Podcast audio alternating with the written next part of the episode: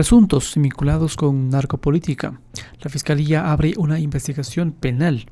Los legisladores denunciaron que en, este, en esta trama delictual existiría un concurso real de infracciones penales y presuntos delitos de asociación ilícita y lavado de activos, una semana después de que el Frente Parlamentario Anticorrupción FEPA, por sus siglas, de la Asamblea Nacional entregó a la Fiscalía General del Estado una denuncia donde constan algunos nombres de candidatos para las distintas dignidades de elección popular que estarían vinculados con el narcotráfico. La Fiscalía abrió el día de hoy, 13 de enero, una investigación penal.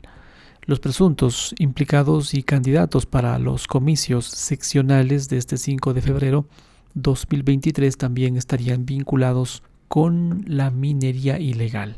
Fernando Villavicencio, presidente de la Comisión de Fiscalización y Control Político del Parlamento y uno de los siete integrantes de la FPA, rinde versión en Fiscalía desde las 10 horas con 15 minutos de este, de este 13 de enero.